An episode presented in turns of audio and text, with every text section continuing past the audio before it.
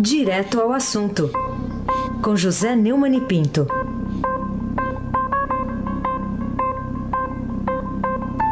Neumann, o todo certo. Bom dia.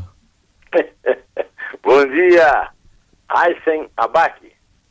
Bom dia, Carolina Herculin, que hoje está fora do circuito aí, como eu. Bom dia, bom dia, Neumann. Onde é que você está, Carolina? Eu estou aqui no Níveis Cultural, vai ter já já o fórum aqui do Estadão e a gente vai acompanhar de pertinho.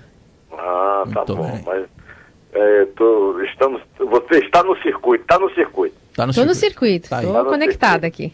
Toda certa, toda certa. Bom dia, Almirante Nelson. Bom dia, Diego Henrique de Carvalho. Bom dia, Macir Biasi. Bom dia, Clã Bonfim, Emanuel, Alice Isadora.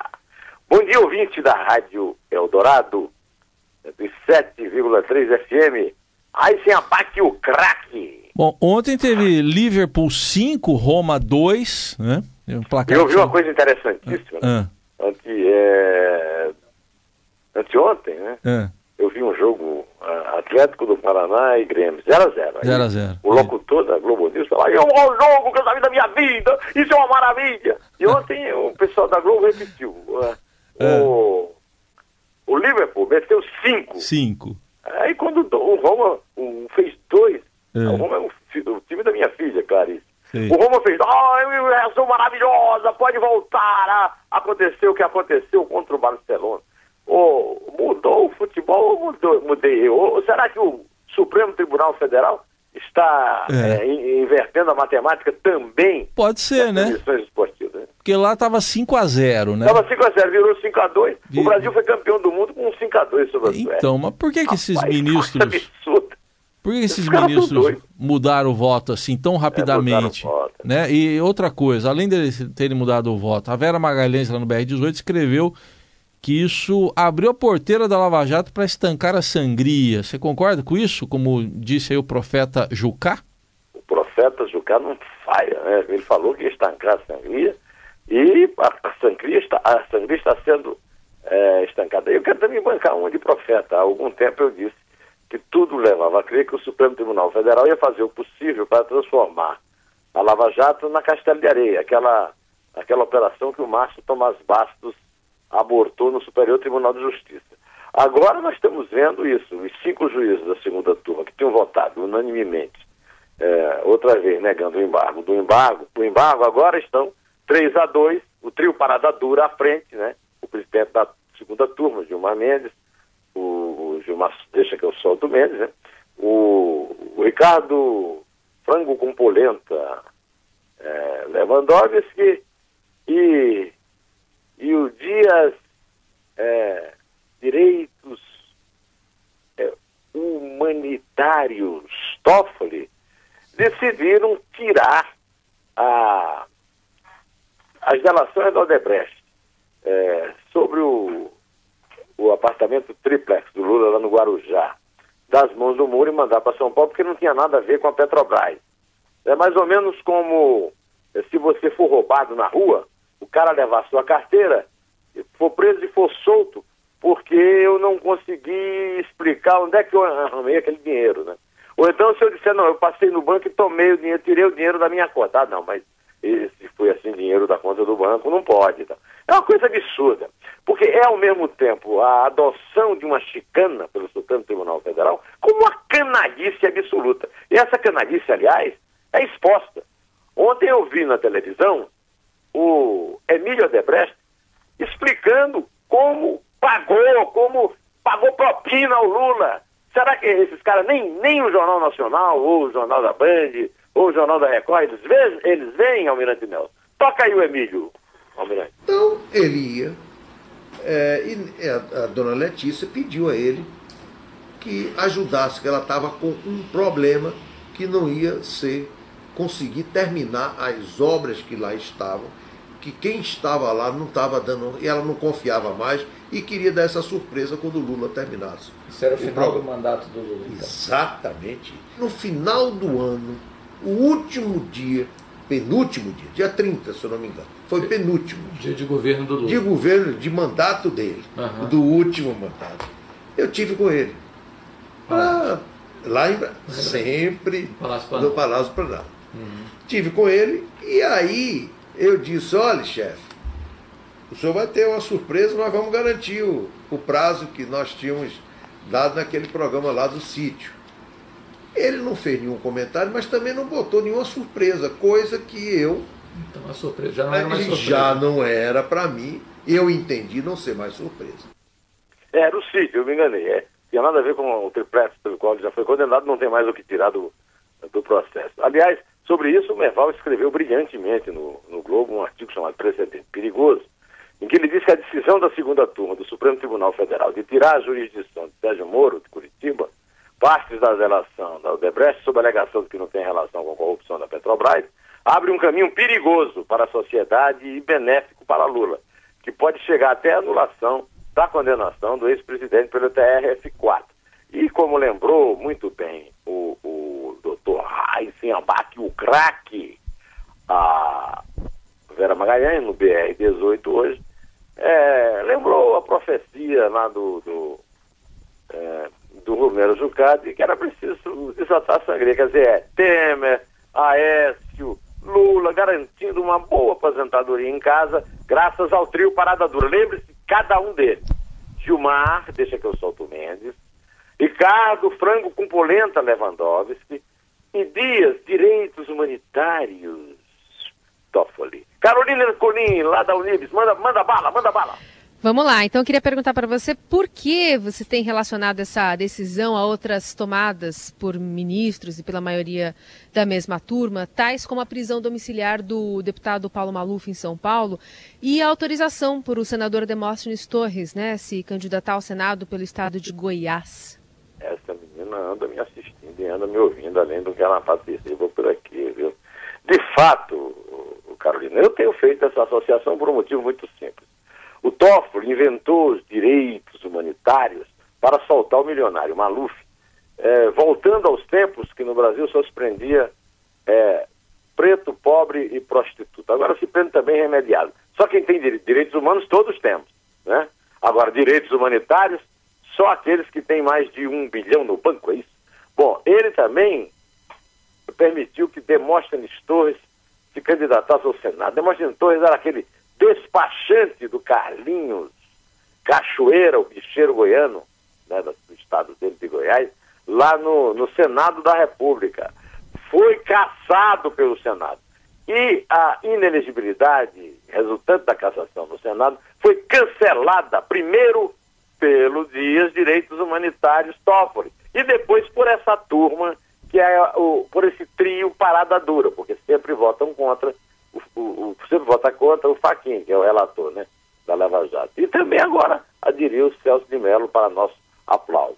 Eu queria ouvir também, que eu achei muito didática, a explicação do, do Antônio Palocci sobre como é que essa corrupção é feita. Agora, é, talvez para esse trio Parada Dura, o Palocci vai ter que desenhar, né, Almirante Nelson? É assim, a empresa trabalha com a Petrobras. Petrobras dá vantagens para a empresa. Com essas vantagens, a empresa cria uma conta para destinar aos políticos que a apoiaram. O presidente mantém lá diretores que apoiam a empresa, para dar a ela contratos. Esses contratos geram dinheiro, ela faz seus gastos, compra seus presentes, remunera seus diretores, paga seus funcionários e reservam dinheiro Algumas criam operações estruturadas, outras criam ah, caixa 2, outras criam doleiros. E com esse dinheiro pagam propina aos políticos. Isso aí, pagam propinas políticos e continuando. São condenados pelo juiz Sérgio Moro. Caso do Lula. O Lula seguiu todo esse esquema, segundo o Palocci, e aí foi condenado pelo juiz Sérgio Moro, lá no caso do Triplex do Guarujá. Aí sim. Foi eh, confirmado por- pelos três eh, membros da, da- pelos três membros da turma, oitava turma, do Tribunal Regional Federal, da quarta região, em Porto Alegre. O, pediu habeas corpus ao Superior Tribunal de Justiça 5 a 0 contra. Nove juízes contra. Aí vai para o Supremo, vai para o plenário 6 a 5, apertadinho, né? Aos três da do trio Parada Dura, eh, se juntaram, no caso, o, o Marco Aurélio Melo e o Celso de Mello, que não são da mesma família. Marco Aurélio Melo é primo do presidente Collor, que o nomeou, e pai da, eh, da desembargadora do Tribunal Regional Federal da segunda região, que foi nomeada pela Dilma, que como Collor foi deposta. Ai, sem abate o craque. Que aula mais didática essa, não? Me lembrou aquela aula como se formam as nuvens, aí condensação, aí chove. Eu muito, achei impressionante. Muito didático. Por eu pedi para o nosso Diego tocar, é. pedi para o Nelson tocar essa, é, é, esse, esse. É, é, isso aí, uma aula simples e direta, isso. mas isso aí só o Frei Crisóstomo, hein? É, aliás, só para falar, já que você falou no Frei Crisóstomo, o professor Olavo Câmara ligou ontem para mim por causa desse seu comentário. Abraço, professor é, Câmara. Meu professor de história, que foi citado ontem, ele ligou para agradecer. Bem legal. O professor Câmara devia ir até o Supremo dar umas aulas de história para esses imbecis. Ai, sem abate. Bom, vamos seguir aqui o outro tema aqui. Por que que em vez de simplesmente negar o habeas corpus pedido pela defesa de Lula, o, o relator da Lava Jato, Edson Fachin, encaminhou para a decisão da segunda turma e ainda por, por votação cibernética? Ontem eu encontrei no estúdio da Gazeta o, o senador Álvaro Dias, com quem eu briguei feio por causa da luta dele para nomear o Fachin é, ministro do Supremo, Faquim, eleitor do PT declarado, Faquim, defensor de gente que não tem nem é, identidade jurídica como o MST, e fui obrigado a pedir desculpas ao Álvaro por todo o, o, o longo trajeto do, do Faquim é, no, no, Supremo, até que o Faquim veio com essa. Essa é a chamada, é o chamado golpe do João Sanbraço. Né? Ele, o, ele partiu do pressuposto, teoricamente, que, o, que o embargo do embargo, que é pedido pela defesa do Lula, era indefensável, seria, né? Será? Então, não, que todos votarão a favor, então mandou para aquele julgamento por votação cibernética. Ontem, em São Paulo, o julgamento já disse que é claro que não, esse habeas corpus tem o menor sentido, é o embargo do embargo, mas sempre pode. Ou seja, poderá. Seremos, veremos um resultado em que, mais uma vez, o Fachin será derrotado. Aí o Faquin dirá, não, eu estava na posição certa. Não, não estava.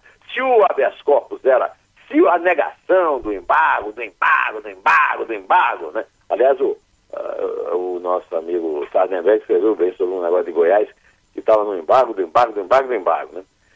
Isso aí é, é, é o chamado de golpe de João Sambraço, ele ajuda o Lula.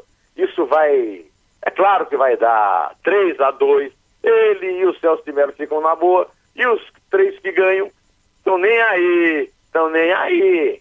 Né?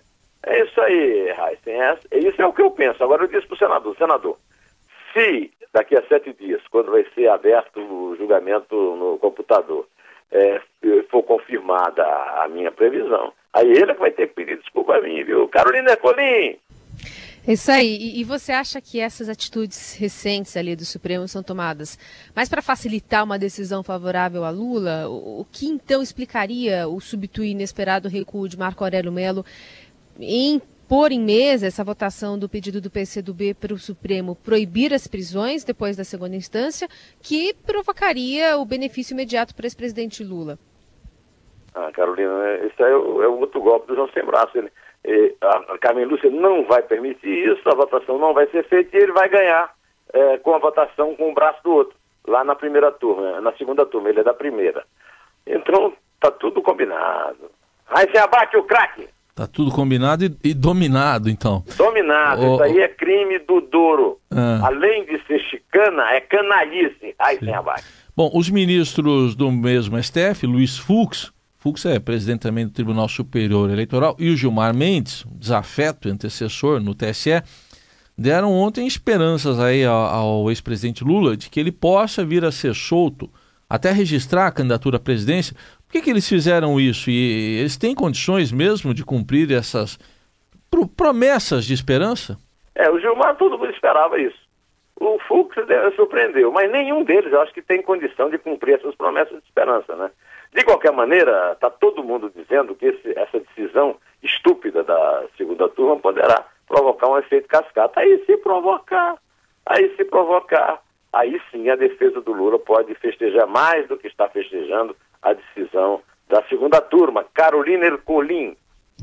Neumani, qual a conexão existente entre a questão da autorização para prisão após segunda instância e o caso do ex-governador tucano agora de Minas Gerais, Renato Azeredo, que, aliás, do, do, do, do ex-governador Azeredo, é, que mesmo tendo mantida a sua condenação a 20 anos e um mês pelo Tribunal de Justiça do Estado, que governou, e ainda terá recurso de inocência apelando por um princípio legal nascido de um truque sujo ali da, da, da ditadura militar, para proteger um torturador?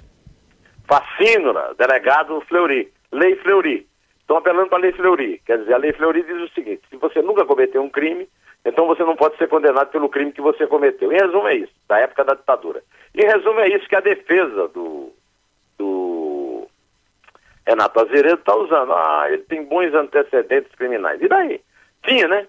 Tinha. O cara inventou o mensalão. O mensalão do PT foi inventado por ele. E agora está no embargo, do embargo, do embargo, apelando para a Lei Fleury. É típico de Tucano mesmo, que é tudo aliado, tudo aliado de petista, viu, ah, viu, Carolina? Então, meu caro amigo, abaque, vamos em frente, que está chegando a nossa hora. Está chegando, mas tem mais alguns temas. Aqui, por exemplo, o ministro Carlos Marum está jurando aí de pé juntos e dedos em cruz que o esfrangalhamento da reforma trabalhista que foi realizado diante da, da INEPS, da Indiferença Geral do Congresso, não é, não, para ele, uma derrota do governo Temer. Aliás, segundo a coluna do Estadão, parou de falar de reeleição para evitar sofrer mais ataques. É, se é, não for isso, seria e, o quê? Estadão, é. os repórteres Pedro Venceslau e Adriana Ferraz, lá da, da, da, política, registraram que aliados do presidente reconhecem que a candidatura à reeleição subiu no telhado, devido ao desempenho dele nas pesquisas, aquele desempenho de 2%, né? E também devido ao risco de Temer ser denunciado pela terceira vez pela Procuradoria-Geral da República pelo escândalo dos portos. Bingo. Aí você me pergunta, como é que ele vai conseguir é, isso? Fugir a isso. Você quer que o fato pergunte? é que o Temer vai trocar apoio de verbas para candidato na eleição em troca de ser nomeado ministro ou embaixador para manter foro privilegiado. Você só basta esperar para constatar Eisenabach. Tô bem. Vamos fechar aqui com Vamos Dona lá, Carolina? então, falando sobre anteontem, porque anteontem o Neumani chamou a atenção aqui, da nossa atenção, para o fato de Temer estar ao desabrigo do foro privilegiado, né? Pois as suas chances de se reeleger são praticamente nulas. O que, Neumani, você acha que ele está fazendo agora, mesmo não se reelegendo, para ficar abrigado no foro? É, antes eu preciso explicar por que, que ele é, é, pode, é, por que, que ele tem que temer perder o foro, né? É, eu, ele cumpriu um acordo de fazer uns poucos complementos à reforma via medida provisória. Se ele quisessem é, aprovar esses pontos, se os deputados não incluíssem, é, não incluiriam na pauta nada mais, aprovavam e pronto. Né? O que é que aconteceu? Fizeram 90, 987 emendas, é, Carolina propuseram até a volta do imposto sindical. Então, uma vai teria que abrir todo o barulho da reforma e não tem mais condições de fazer isso. A culpa da não aprovação da MP foi então, pelo menos na visão do meu amigo é, Zé Paulo Cavalcante Filho, lá de Recife, grande jurista, da, membro da Comissão da Verdade, e na minha visão também dos próprios deputados. Eles, eles preferiam a eleição de outubro em vez de melhorar a reforma. E para o que é por aqui, vamos parar aqui o programa também, porque eu, eu tenho que reconhecer que o ouvinte tem razão, viu, Carolina? Esse assunto é muito chato. Mas a culpa não é sua, não. Eu, fui eu quem quis mesmo comentá-lo, para dizer que o assunto é chato. É chato. Bom, mas ontem eu queria tocar para vocês o, o, nosso querido é, sambista Bezerra da Silva. Todo errado. Tudo isso que eu falei hoje aqui continua sendo Todo errado, Almirante Nelson Volter, da Gávea. Aí, meu irmão, o senhor é todo errado, só vacila, só pisa. Ele jogou a massa na parede, a massa não segurou, meteu o prego na madeira, o prego envergou, botou a pipa lá no alto e a linha embaraçou. Esse